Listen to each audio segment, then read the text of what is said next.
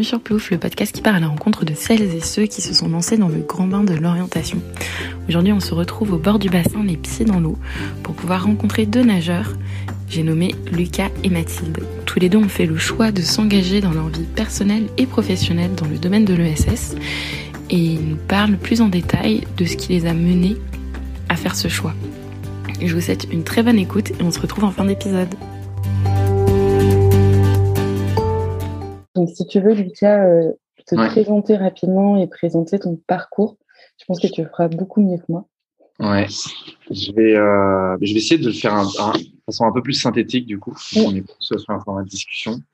Donc euh, Lucas, 23 ans, encore étudiant en master 2 à l'IAE d'Aix-en-Provence où je fais un master en, en communication institutionnelle et conduite du changement et je suis actuellement en alternance chez Spark News, qui est une entreprise de l'ESS.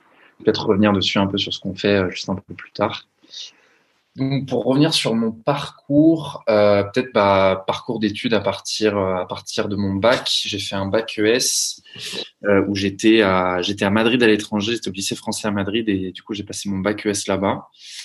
Et, euh, j'ai voulu commencer des études de commerce sans trop savoir vraiment euh, par quel bout prendre les études de commerce, sachant qu'il y avait un peu différentes voies possibles. Il y avait euh, l'école de commerce euh, post-bac en cinq ans, il y avait la prépa, il y avait aussi le DUT qui était plus professionnalisant.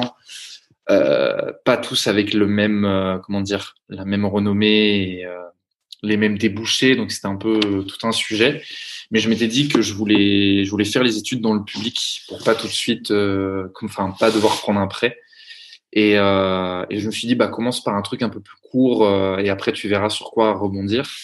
Donc j'ai commencé mes études par un DUT, donc c'est une formation qui est en deux ans, qui s'apparente qui s'apparente à, un BTS. Donc c'est un peu comme une continuité du lycée, où du coup j'ai fait ce DUT là en technique de commercialisation appellation un peu bâtarde pour dire euh, commerce dans sa globalité, si vous connaissez un peu la, formation. Donc j'ai fait ce DUT là en deux ans euh, à Aix-en-Provence dans le sud de la France. Euh, une fois que j'étais là à ce DUT et à se demander qu'est-ce qu'on allait faire ensuite, euh, parcours très classique qu'on nous présentait, c'était euh, il faut faire une année, une troisième année euh, un peu générale à l'étranger, pendant laquelle on prépare ses concours pour rentrer après dans des grandes écoles donc les concours passerelles, euh, concours tremplin, ou alors rester dans le public et à ce moment-là aller dans des IAE, donc c'est des écoles de commerce à l'université si vous si vous connaissez. Et à ce moment-là, fallait préparer, euh, on pouvait on pouvait préparer des euh, comment dire des, des, concours similaires comme le Taj par exemple, ou alors il y en avait des très adaptés pour les IAE. Et là, pareil, même réflexion, je me suis dit très bien, bah ok, je vais partir à l'étranger, comme ça je fais ça, mais j'aimerais bien aussi rester dans le public cette fois-ci et pas. J'étais pas brillant, donc euh, viser l'excellence en école de commerce, c'était pas ultra évident. Et en même temps, on avait un partenariat intéressant avec l'IAE DEX qui était assez bien coté. je me suis dit, bah pourquoi pas, tentons un peu cette euh, cette voie-là. Et donc c'est ce que j'ai fait. Je suis parti en Erasmus en Pologne un an, où euh, comme une année d'Erasmus qui se comment dire, qui se respecte, je n'ai pas énormément travaillé à part mes concours pour euh, rentrer en master.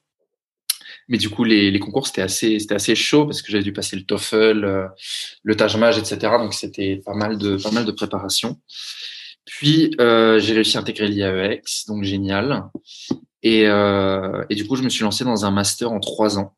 Master qui, entre les deux années de master, avait une année de césure qui était dédiée à deux fois six mois de stage en plus d'un stage de six mois qui était déjà prévu dans notre première année de master. Ce qui fait donc un parcours avec euh, trois fois six mois de stage, plus une année d'alternance en Master 2. Et c'était un truc qui m'avait pas mal plu, parce que je m'étais dit, bon, bah, j'ai trois ans et trois ans à explorer pas mal de choses avec autant de stages euh, possibles. Donc j'ai commencé le Master septembre 2018, euh, avec une année de, c'était un peu du, enfin, business général, donc je suis un peu revenu dans les fondamentaux que j'avais vus avant. Euh, puis j'ai décidé de me spécialiser dans tous les dynamiques de changement d'entreprise. C'est ce qui m'intéressait au global, euh, mais euh, sans trop savoir exactement ce qui m'intéressait dans les dynamiques de changement à ce moment-là. Et, euh, et, donc là, j'ai fait différents stages du coup, un stage chez Airbus dans l'équipe qui était euh, chargée de l'évolution culturelle de la boîte. Donc c'est là où j'ai été un peu initié à tout ce qui était dynamique de transformation de boîte, nouvelle façon de travailler, euh, nouvelle façon de fonctionner ensemble, de concevoir la valeur dans l'entreprise. Enfin bref, donc ça a été un peu le, la grande ouverture vers tous ces sujets-là chez Airbus. Puis après, j'ai continué, j'ai fait six mois chez PwC dans le conseil, où on a travaillé sur des, des programmes d'accélération de start-up, donc euh, pour faciliter la collaboration entre des, des petits acteurs euh, ultra intéressants et des énormes boîtes, parce que jusqu'à présent ils n'arrivaient pas, ils pas trop à bosser ensemble.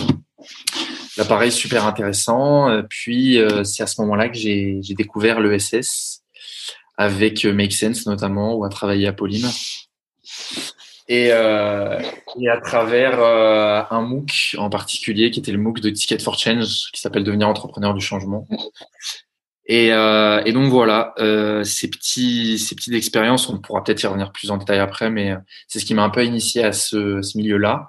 Donc j'ai décidé de faire mon troisième stage dans l'ESS chez Spark News où je suis maintenant, qui est une boîte qui travaille euh, pour faire émerger les, les récits de demain euh, pour faire accélérer, accélérer, la transition écologique et sociale, donc travailler nos imaginaires de dans quel monde on a envie de vivre, pour que naturellement, en fait, nos, nos actions du quotidien, elles tendent vers le monde dans lequel on a envie de vivre Donc c'est assez, assez conceptuel et il y a beaucoup d'accompagnement, de médias, du monde de la culture, des entreprises, enfin super intéressant. Et j'ai décidé de rester euh, chez eux pour mon année d'alternance maintenant en deuxième année de master et euh, c'est génial, c'est super intéressant et et j'aurai peut-être l'occasion de poursuivre chez eux après mon alternance. Donc, euh, donc voilà, je suis un peu dans la phase charnière de, de où je vais commencer dès que je finis mon master. Mais euh, voilà un peu où tout ce parcours m'a mené. cool. Voilà, dans les grandes lignes. J'ai essayé d'être court et en même temps de raconter pas mal de trucs. Mais voilà, et curieux du coup de savoir, vous, de votre côté, euh, ce qu'il en est. Oui, Mathilde, je veux bien du coup, que tu prennes peut-être la main. Ok, et eh ben, euh, j'avais pas préparé de, présentation en particulier, donc euh, je vais essayer de faire aussi euh, complet que Lucas. Euh, donc moi, j'ai un parcours un petit peu différent. J'ai fait aussi un bac ES, ensuite une prépa école de commerce en deux ans. Ensuite, j'ai décroché l'EM Lyon, You. Du coup, je suis partie à Lyon. Et donc, en fin de première année, je suis aussi partie à Madrid euh, en Erasmus, euh, six mois, enfin non, cinq mois. Euh, donc, d'abord, dans cette première année à l'EM, j'étais dans l'association solidaritaire, donc à visée humanitaire de l'EM. J'avais envie de m'engager déjà dans des projets associatifs humanitaires. voilà, donc je suis partie un mois en mission au Togo avec l'association dans la construction d'un collège.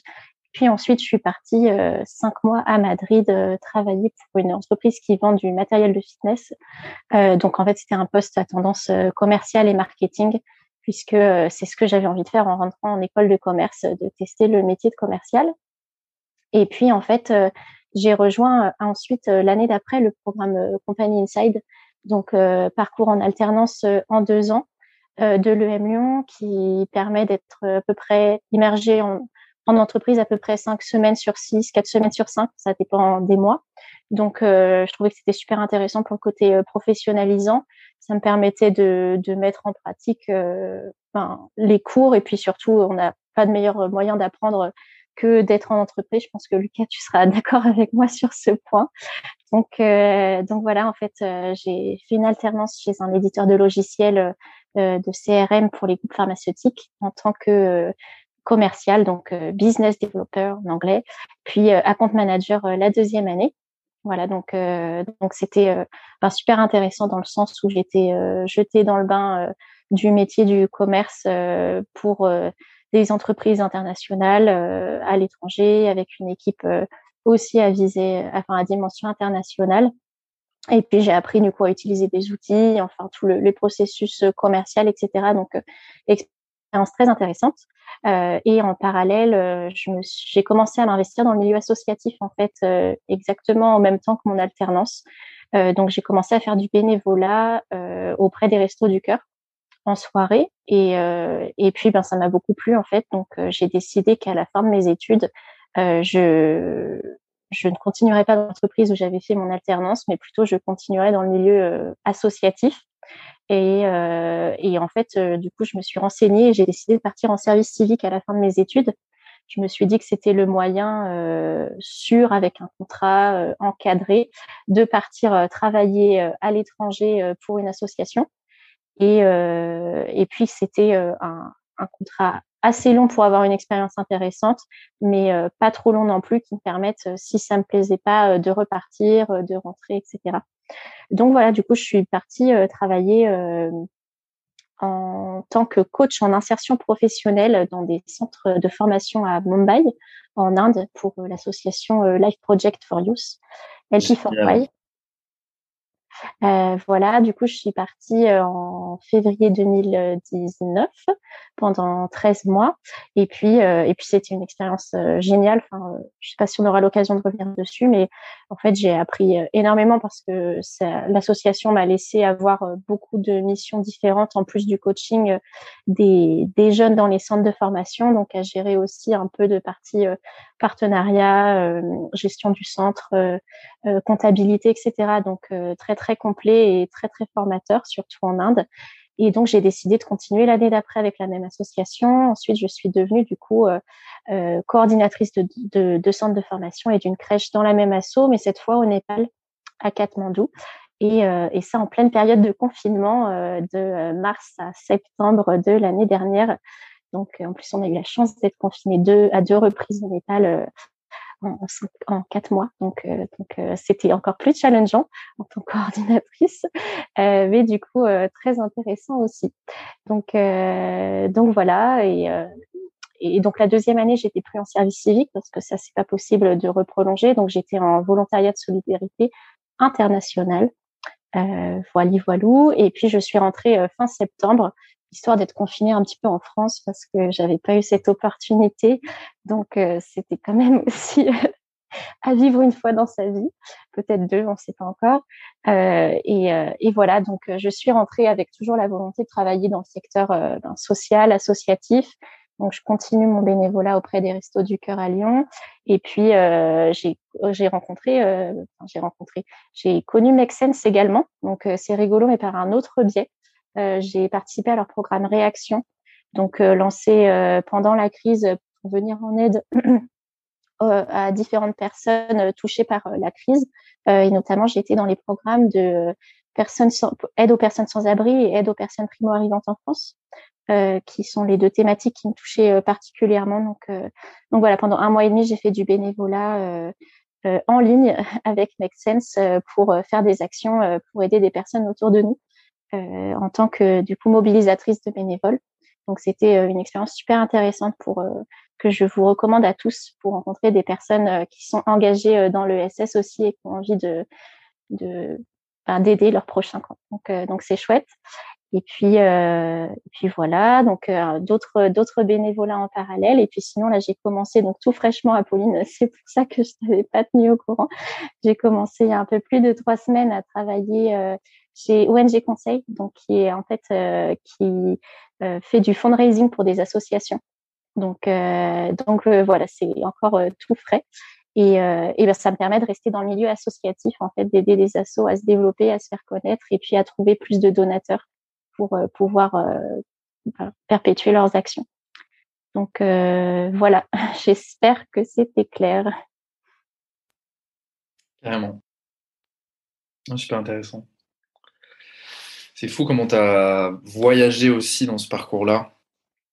Je trouve ça, je trouve ça dingue dans le dans l'histoire, le fait d'être passé par l'Inde, le Népal, si je dis pas de bêtises. Ouais, je trouve ça, enfin, je trouve ça génial, super, euh, super intéressant. Et du coup, là, tu es parti pour rester en France? Pour l'instant? Oui, oui, oui. Euh, je ne suis pas contre un petit peu de stabilité, même si euh, je suis très contente à la sortie de mes études. Je pense que c'est le, le moment. Ben là, en plus, tu te poses les questions, toi, de ce que tu feras après. je pense que c'est vraiment le moment où on est libre de, de se lancer parce qu'en fait, on a tous des parcours différents, mais on n'a pas forcément énormément de contraintes. Donc, euh, je pense que c'est le moment où, bien qu'on puisse être tenté, enfin, moi, j'ai bien sûr été tentée euh, d'accepter le poste dans l'entreprise où j'avais fait mon alternance ou euh, d'avoir, on est sollicité pour avoir, surtout en tant que commercial, des postes dans de belles entreprises en France, etc.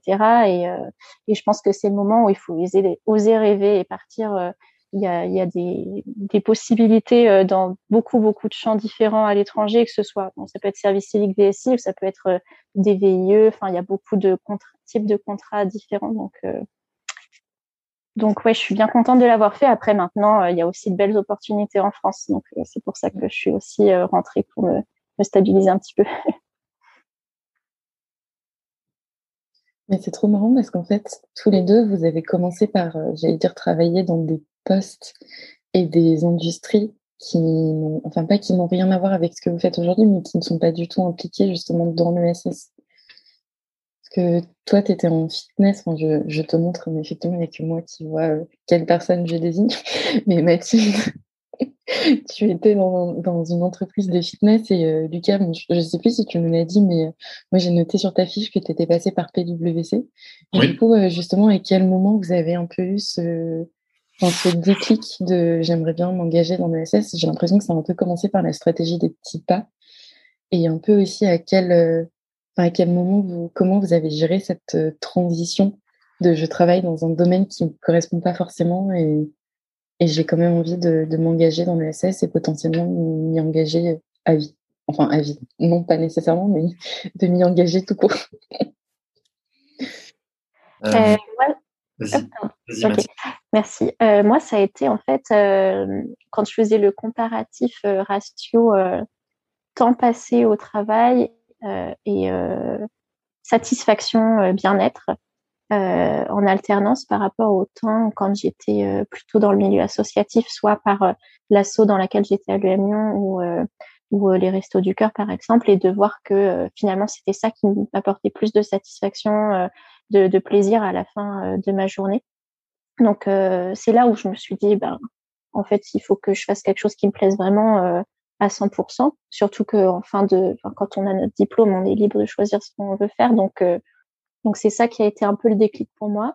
Et puis euh, la période transitoire, bah, c'est vrai que c'est pas facile parce que on a beau savoir euh, un peu au fond de nous euh, ce qu'on veut, ce qui nous fait vraiment envie, il y a un peu tous les, les ce que les gens pensent autour de nous. Qu'après une école de commerce, ben en fait on, a un poste dans une boîte qui fait rêver, avec un salaire qui fait rêver à Paris ou dans une grande ville.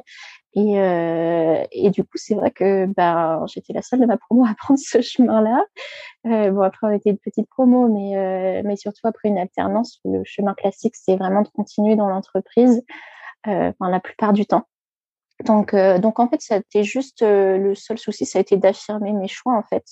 Et puis les gens autour de moi, mes parents, se sont bien rendus compte que finalement, c'est ce qui me correspondait le plus. Enfin, si les gens nous connaissent un petit peu, ils se rendent compte que on, ça sort pas de nulle part non plus. En fait, ça correspond à notre personnalité, les choix de partir vers le SS peut-être.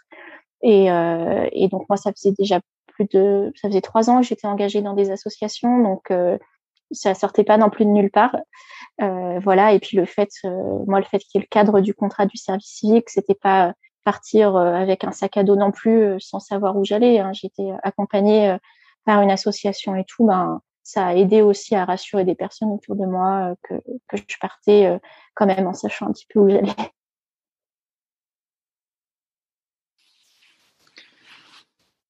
Je dirais que c'est. Euh, il y a aussi pas mal de choses que tu as, as, déjà mentionnées, mais je vais peut-être les reciter. je commencerai par dire que. Hum, bah déjà, je pense qu'avec le temps, on a une comment dire, une connaissance des enjeux sociaux, environnementaux déjà qui, euh, qui grandit petit à petit.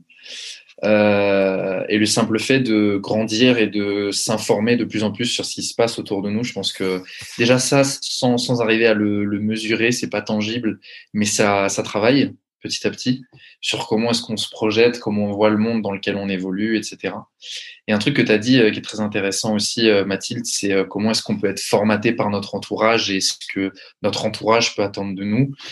Sais que par exemple, euh, moi je sais que j'ai beaucoup, comment dire, beaucoup suivi, pas comme exemple, mais même les conseils de mon père, par exemple, qui lui a vraiment une, euh, comment dire, un profil très euh, corporatif dans une grande entreprise, un directeur euh, commercial, de, enfin bref. Et donc ces, conseils étaient toujours précieux. Et, et, je me souviens en fait que petit à petit,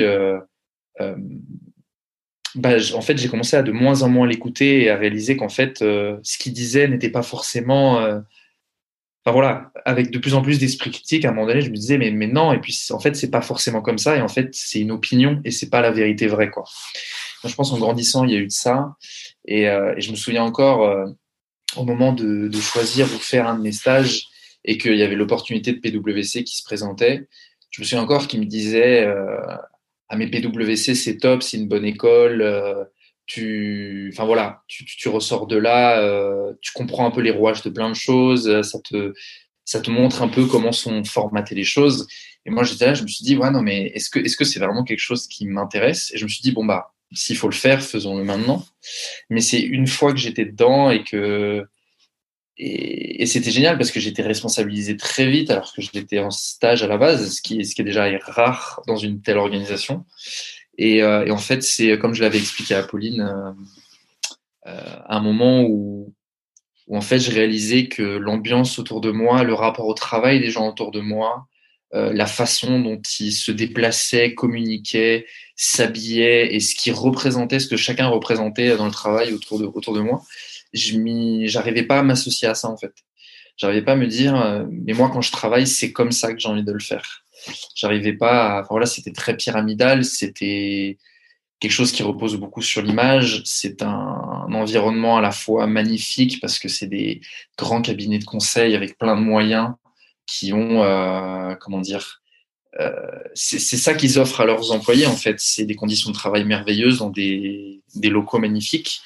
Mais ce qui se cache derrière tout ça après, c'est ben voilà, c'est une culture d'entreprise très pyramidale où euh, tout le monde est un peu le larbin de quelqu'un d'autre et tout le monde passe sa vie à travailler. Et en fin de compte, quand on finit la journée, on se dit qu'est-ce que j'ai fait? Eh bien, c'est et qu'on remet tout bout à bout, euh, on voit pas trop où ça va, quoi. C'était ça, ça s'éparpillait, ça allait un peu dans tous les sens. Et donc, je pense qu'il y a eu il y a un mélange de plein de choses. Il y a eu bah, ma sensibilité aux enjeux socio-environnementaux mélangée à euh, mon comment dire euh, le fait que je me suis un peu euh, affranchi de du rôle que pouvait avoir, euh, que ce soit mon père ou d'autres personnes autour de moi, de ce qu'ils pouvaient attendre que je fasse, par exemple, et aussi le fait d'avoir, euh, de, de, voir avec mes propres yeux ce que c'était que euh, la sphère très corporative de structures comme celle du conseil, par exemple.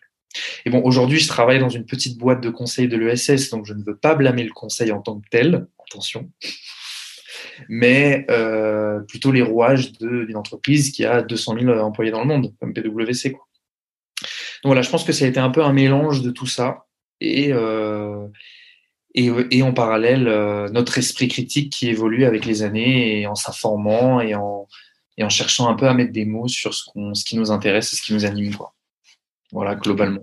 Et je rajouterais aussi, je pense que le comme tu dis, finalement, le SS, c'est de plus en plus quelque chose qu'on connaît, qu'on voit aussi en cours, euh, dont on parle tout le temps. Il y a des associations, des entreprises sociales, il y en a partout autour de nous. Donc euh, maintenant, je pense que les gens aussi autour de nous se projettent plus sur euh, ce que ça veut dire en fait et euh, ce que ça implique. Donc euh, personne le, le, perçoit négativement non plus. Et, euh, et voilà, le fait que ce soit de plus en plus connu, euh, je pense que ça peut aider aussi à passer le cap ou alors à faire comprendre aux personnes autour de nous euh, dans quoi on s'engage. Mm. Parce que Lucas, tu disais que toi, tu t'étais affranchi du, enfin, j'allais dire des conseils de ton père, mais justement, ouais. quand toi, tu leur as dit que tu voulais t'orienter soit vers des plus petites boîtes ou euh, que tu allais changer justement de milieu, comment t'as bah ouais, comment tu leur en as parlé Comment ils ont réagi? Euh, C'est une bonne question parce que je pense qu'au départ, euh, euh, c'est assez marrant, mais pour, regarder l'exemple de mon père, le, fait, que ce soit une boîte de conseil, bah, tout de suite, ça paraissait plus alléchant que si c'était une asso X ou Y. Forcément, quand on vient de ce milieu-là et qu'on ne jure que par ce milieu-là, c'est un, peu, un peu ça. Et, euh, et, en parallèle, je sentais que j'allais rentrer dans un monde que lui ne maîtrisait pas, qu'il ne connaissait pas. Et donc, il y a un peu ce côté de je ne connais pas, et donc ça fait un peu, c'est pas que ça fait un peu peur, mais c'est un peu bizarre dans, quoi, dans ce quoi tu t'engages là. Euh, Parle-en moi plus, j'arrive pas trop à voir. Quoi. Il y avait un peu ce côté-là. Et, en fait, progressivement, il a, il a, lui et même d'autres personnes autour de moi ont compris que au final, c'était des causes qui m'intéressaient, tout comme une mission ou un métier peut animer quelqu'un. je pense que le fait de travailler pour une cause qui nous anime et, et de réaliser qu'en fait, notre travail au quotidien, c'est d'y contribuer petit pas par petit pas, c'est, comment dire, ça a la même valeur qu'un métier qu'on aimerait faire parce qu'on aime le métier en tant que tel. Donc je pense que c'est ce qu'il a compris avec le temps et je pense qu'il voit aujourd'hui que je me sens beaucoup mieux et que ça m'anime beaucoup plus. Et donc euh, progressivement, c'est ça qui a fait sens et qui a parlé de, euh, ça a parlé de soi quoi directement. Est-ce que tu dis aller beaucoup mieux C'est un moment tu étais, tu te sentais ah non pardon pas bien mais, euh, mais disons que j'en parle plus positivement, je pense. Ok. Ou alors ça va être euh, être plus enjoué euh, du simple fait de raconter ce que je fais ou euh, mm. de parler tout simplement plus souvent de ce que je fais ou de enfin voilà de, de, s'échanger ce genre de choses. Je pense que même moi je l'ai vu, le fait de vouloir partager des choses et et bah, c'est qu'en fin de compte ça me plaît et que je suis intéressé d'avoir des retours de je sais pas de, de personnes de l'extérieur etc. Donc ouais il y a eu un peu il y a eu un peu ça ouais. Trop intéressant. Et Mathilde, toi, euh, tes parents, ils ont réagi, ils ont réagi comment? Ben ouais, un peu ce que tu disais, Lucas, c'est euh, comme c'est un monde qui était inconnu aussi euh, de partir dans le service civique, de partir à l'étranger en travaillant en association, ils ne connaissaient pas du tout, enfin ils n'avaient jamais fait ça.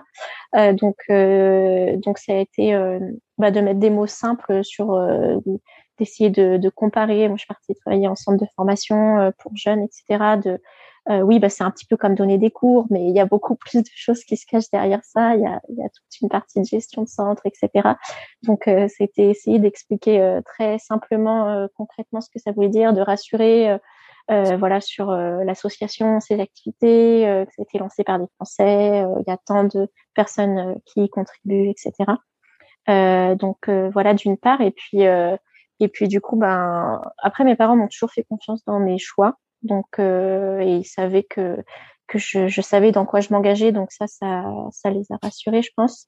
Et euh, et puis en fait, comment ils l'ont pris? Ben, Ce qui a été rigolo, c'est que euh, ma mère m'en avait jamais parlé tout au long de mon alternance, mes deux années. Et puis euh, deux semaines avant que je parte euh, en Inde, elle m'a dit bah, de toute façon, je savais, enfin, c'est ce qui te rendait le plus heureuse ton bénévolat, donc il fallait que tu fasses quelque chose comme ça en fait je me suis dit, mais pourquoi est-ce qu'elle me l'a pas dit plus tôt En fait, ça m'aurait tellement aidé aussi à m'en rendre compte moi-même qu'elle se rendait compte que je m'épanouissais pas en fait euh, dans ce que je faisais euh, en alternance et que, et que finalement c'était le côté associatif qui me plaisait le plus.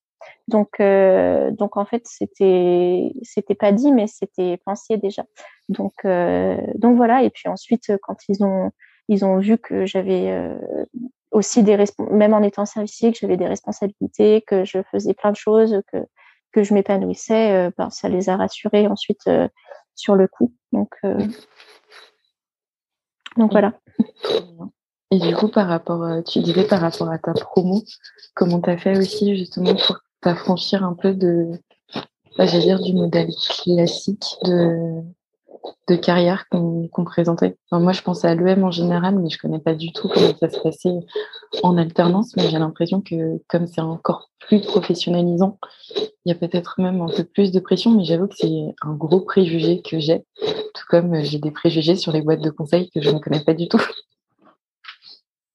Euh, oui, bah, en fait, euh, j'ai pas eu, j'ai pas eu de mal à le dire au sein de ma promo parce mmh. Euh, bah, mon choix était déjà fait et puis euh, peu importe finalement ce qu'ils en pensaient. Euh, il y a une personne qui m'a dit ah, j'aurais bien aimé faire ce que tu fais, mais bah, je peux pas partir en service civique. Moi, j'ai un prêt étudiant, donc il faut que je travaille directement à la sortie des études.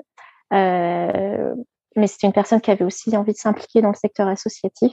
Et, et sinon, en fait, bah, quand les personnes de ma promo me disaient ce qu'ils allaient faire après, et travailler dans des grandes entreprises et dans le conseil aussi, l'audit, etc. Euh, post-commercial, en fait, moi, ça me faisait pas du tout rêver. Donc, euh, je me disais, bah, ils sont super contents, ils vont pouvoir signer un beau contrat à la sortie des études, mais moi, euh, je j'ai pas envie de leur place, en fait. Donc, euh, là-dessus, j'étais droite dans mes bottes. Et c'était plutôt de me dire, bon, à quel moment est-ce que j'en parle avec mon entreprise? Est-ce que c'est trop tôt, trop tard? Je voulais faire les choses bien pour qu'ils aient le temps de recruter quelqu'un aussi quand je parte. Euh, je voulais m'assurer qu'au niveau du contrat, c'était faisable. Que, enfin voilà, il y avait tout, quand même des choses à prendre en compte. Il fallait pas que je le fasse du jour au lendemain.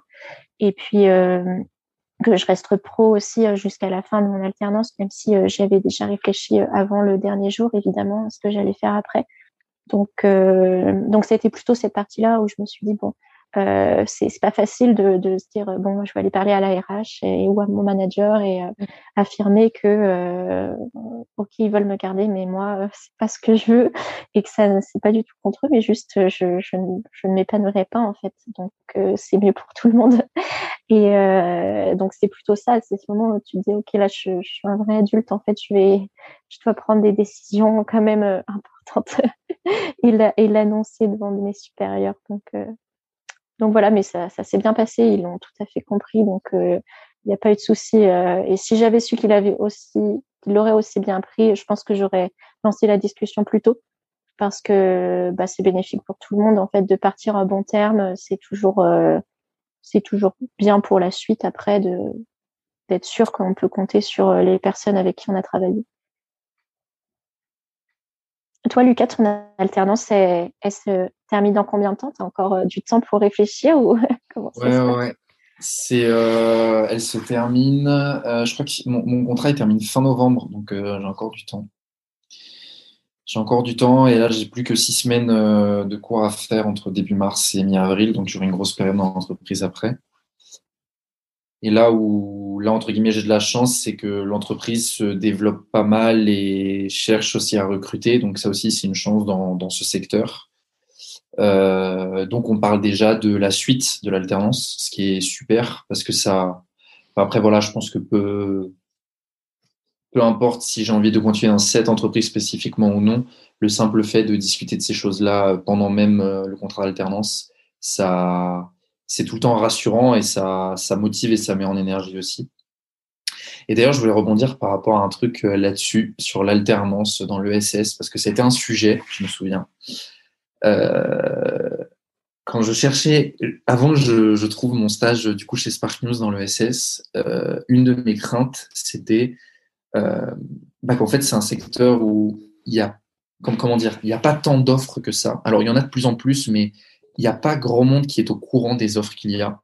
Il y a de plus en plus de pages où on trouve des offres d'emploi, mais entre guillemets, le, grand public ne, connaît pas forcément. Euh, et alors là, avec le Covid, a un peu changé parce que l'alternance a été soutenue, de plus en plus d'entreprises ont recruté en alternance. Mais avant ça, euh, je me souviens que euh, il n'y avait pas tant d'offres et je me disais mince, comment je vais faire, est-ce que je vais arriver à trouver ce que je veux faire euh, dans ce secteur qui est petit, où il y a moins de moyens.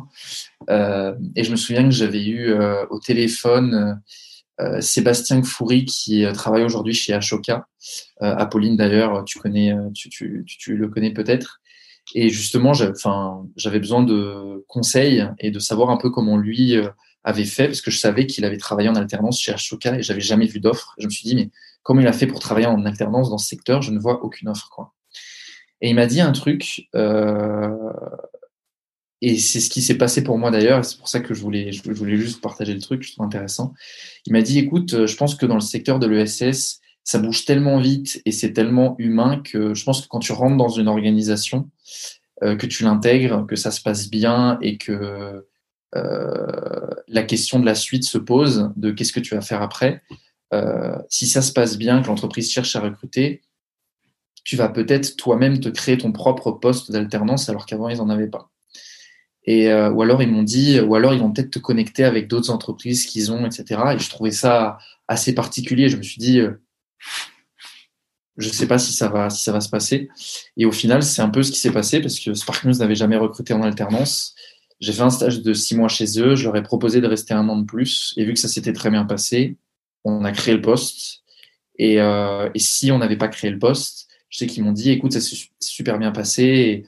donc, on va même t'aider à trouver quelque chose euh, chez euh, bah, les entreprises du secteur avec qui on bosse parce que ce serait trop con que tu trouves pas. Et le fait d'avoir vu ça, je me suis dit, c'est génial, j'y croyais pas. Il m'avait partagé ça un an avant que je commence Spark News. Et au final, c'était ce qui m'est arrivé. Et donc, ça m'a montré que, bah, qu'en effet, il y avait peut-être plus d'opportunités qu'on ne croit, mais que le tout reste dans, enfin, réside dans le fait de mettre un pied dans le secteur déjà et après de voir comment ça évolue. Mais le tout est de commencer à mettre un pied dedans. Voilà, globalement. C'était un petit petite histoire euh, que, euh, que je voulais raconter. Mais c'est trop drôle parce que ça va un peu avec euh, ce que tu me disais sur l'appel préparatoire, justement, de, du fait que tu avais besoin de, j'ai dire, de relations humaines. Et que justement, le secteur de l'ESS, c'était un, un secteur qui marchait beaucoup sur ce type de relation aussi et que finalement, une fois que tu as mis pied dedans, c'est surtout bah, comment tu parles avec les gens, quelles sont les personnes avec qui ça accroche et, mmh. et c'est ça qui compte plus que euh, ce que tu disais tout à l'heure sur le côté un peu robotique de, certaines entreprises qu'on peut avoir aussi après. Ouais, c'est ça. Et ça, je pense que cet exemple-là, ça en était la preuve de me dire que bah, à la base, je suis venu euh, pour un contrat de six mois et ça s'est super bien passé. Et j'étais entouré d'une équipe qui, euh, bah, du simple fait qu'on entre guillemets qu'on s'entendait on s'entendait très bien qu'on qu'il y a comment dire beaucoup plus d'humain et de bienveillance euh, dans ces six mois là bah à l'issue de ces six mois ces personnes étaient vraiment prêtes à m'aider et à m'aider à euh, à ce qui à ce qui allait être la suite pour moi chose que avant d'arriver je me serais jamais dit que ça allait se passer comme ça quoi et c'est là où je me suis dit que bon j'ai eu de la chance il y a eu une création de poste d'alternance génial. Mais même si ce n'avait pas été le cas, euh, j'aurais eu euh, X personnes euh, qui auraient été prêtes à solliciter tout leur réseau, et etc., pour m'aider à trouver un truc. Je me suis dit, putain, c'est génial, quoi. C'est vraiment des. Bah, c'est. Pas tout le monde, en fait, va donner de son temps pour, pour faire ça. Et je pense qu'après, donc, à mesurer forcément, hein, je veux pas dire le SS est beaucoup plus humain et bienveillant et le reste pas du tout, loin de là. Mais en tout cas, ça a été un exemple en plus qui m'a montré que euh, bah, c'est vraiment des bah, c'est vraiment des humains quoi tout mm. simplement et euh, que le côté bienveillant euh, bah, il y a des moments c'est difficilement tangible mais que ça c'en était un exemple qui m'en montrait vraiment la, force entre guillemets quoi oui je me souviens tu en avais parlé aussi je crois en parlant de dire de, de ton entretien je ne sais plus si c'était chez Spark News mais ouais entretien chez Spark News ouais oui, alors ça, c'était euh, sujet duquel on avait parlé avec, euh, avec Apolline. Euh, j'étais, j'étais encore chez PwC euh, et du coup, je postulais pour un prochain stage. Et c'est là où j'ai postulé chez Spark News. Et j'avais expliqué à Apolline que rien que pendant l'entretien, j'ai senti mais beaucoup plus d'humanité que je ne pouvais en ressentir autour de moi euh, chez PwC par exemple, alors que je m'entendais euh, bien avec mes collègues et que tout se passait très bien et que c'était très cordial, etc.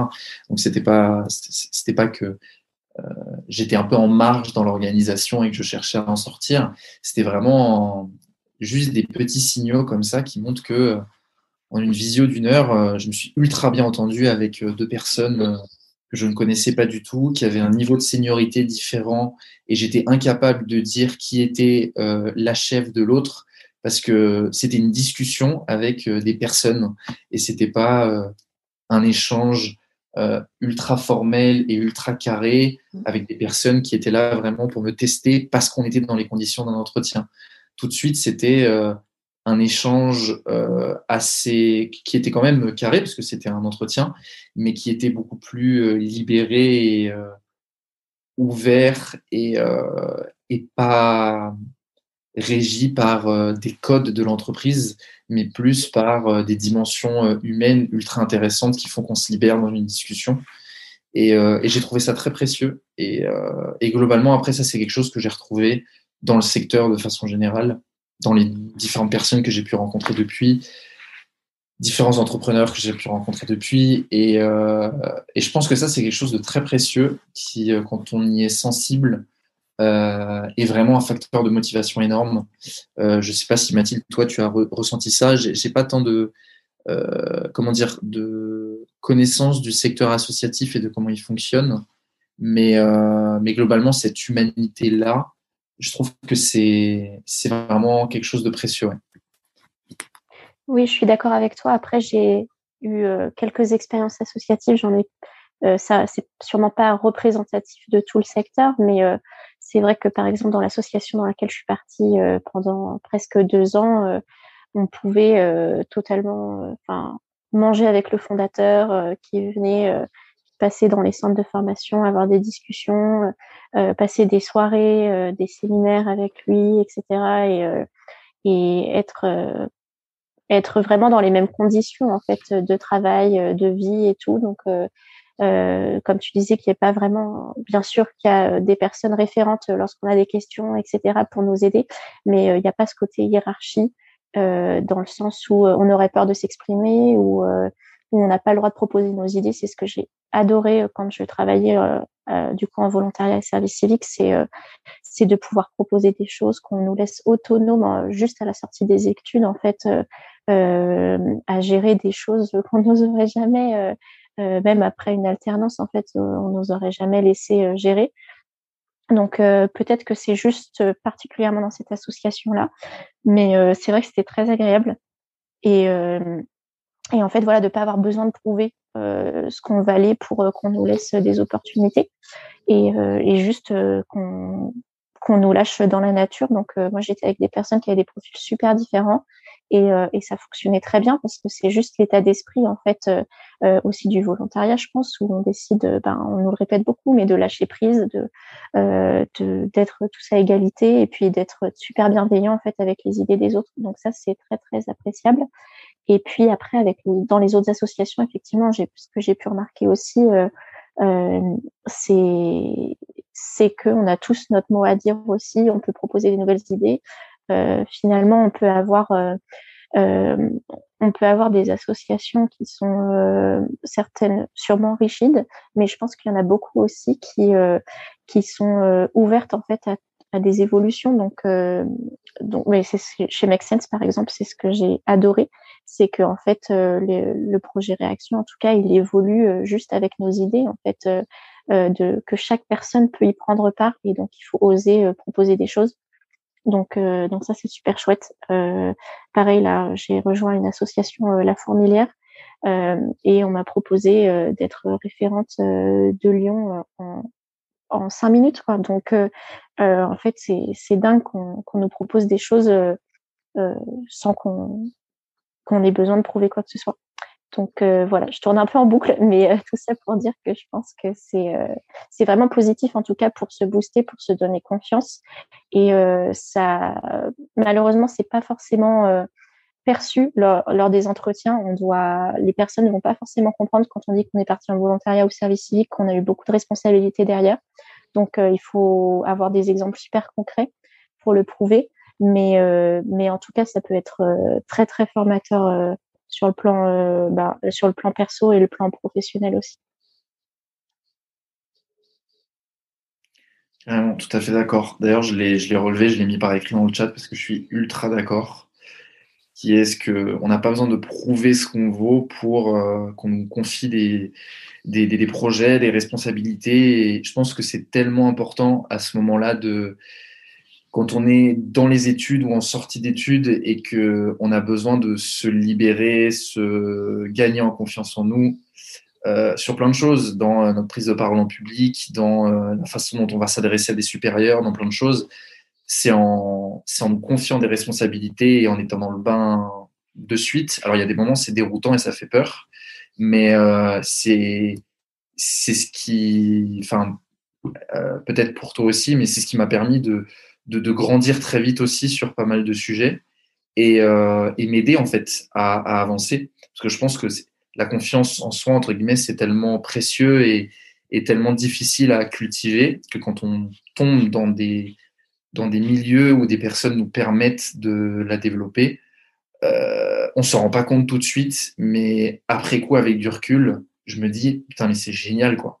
C'est génial parce que c'est pas une chance que tout le monde a eue et, euh, et, du coup, et je commence à le ressentir autour de moi euh, selon comment est-ce qu'on évolue et qu'on travaille avec euh, des amis. Je vois qu'il y a des personnes qui vont être naturellement plus bridées que d'autres, d'autres beaucoup plus libérées, beaucoup plus entre guillemets avec plus d'assurance.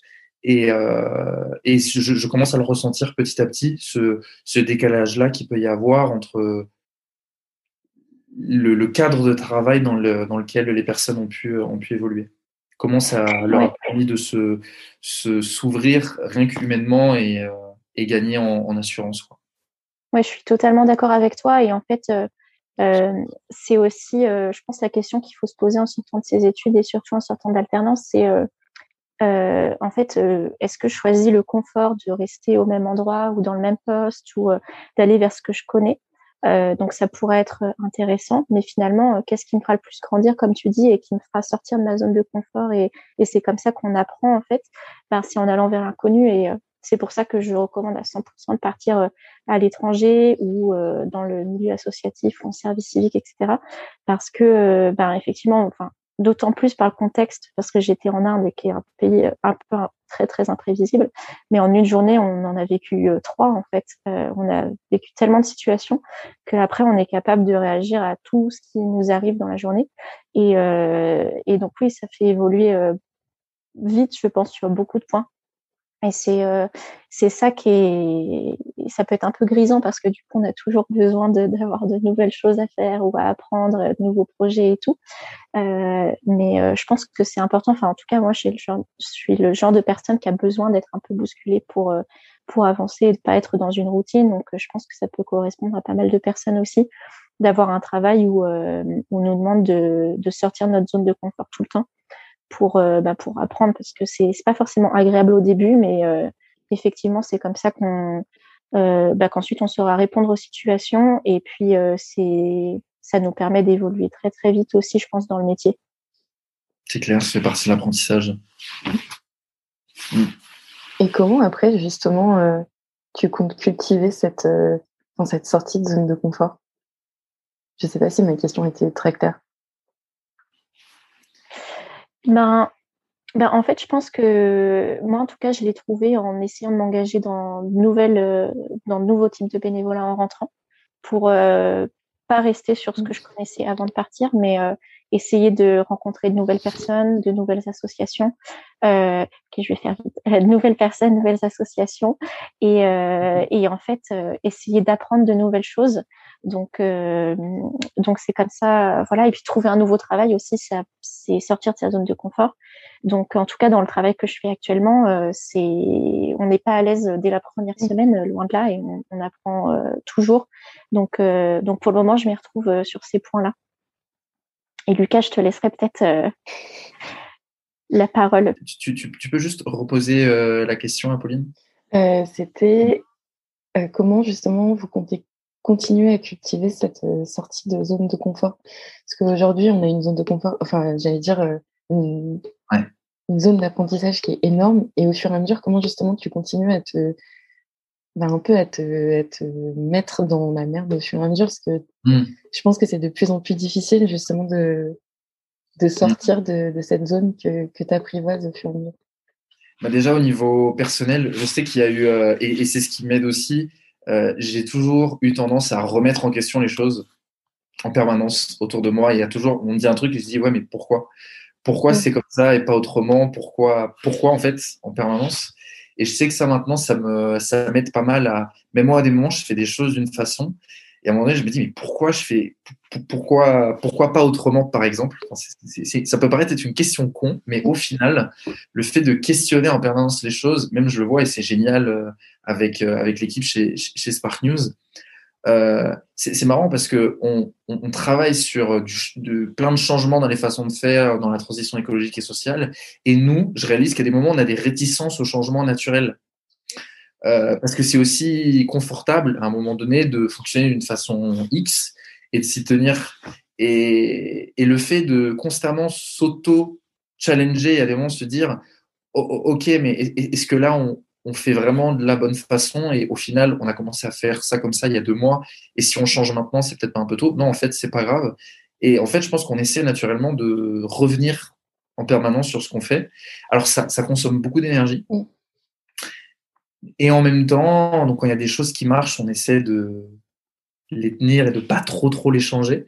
Mais néanmoins, je pense que de continuer à se questionner euh, sans arrêt, vu que ce qui guide notre boîte, c'est une mission, euh, se poser en permanence la, question de si ce qu'on fait, c'est la meilleure façon de contribuer à cette mission-là, c'est ce qui nous aide en permanence à affiner euh, notre façon de faire, être plus pertinent dans notre approche. Enfin voilà, je pense c'est en fait c'est juste le questionnement, c'est se questionner en permanence et ça mène à plein de petites actions au quotidien quoi. Et après, je pense que ça s'applique même moi dans ma vie perso, dans euh, pourquoi est-ce que tu fais ça, est-ce que ça te plaît, qu'est-ce qui te plaît dans ce que tu fais, euh, qu'est-ce qui te plaît pas, euh, quand je vois qu'il y a quelque chose qui me plaît moins, bah pourquoi? Et je pense que pareil, je suis encore dans cette phase d'exploration. Je pense avoir eu plein de réponses à des questions que j'avais, mais le fait de continuer à m'en poser et de voir qu'il y a des choses où bah, j'essaie encore de comprendre, ça me fait penser que j'ai encore une marge de manœuvre énorme devant moi et que peut-être ça m'amènera à d'autres conclusions qui me feront prendre d'autres décisions euh, au moment de chercher mon premier taf euh, janvier 2022. Quoi. Donc voilà, je pense que le questionnement, euh, c'est génial et ça aide pour plein de choses dans notre façon de nous informer, dans plein de choses. Et, je pense que moi, c'est ce qui m'aide au quotidien. Globalement. Merci, merci beaucoup. Je pense que c'était une, une très bonne conclusion avant ton départ.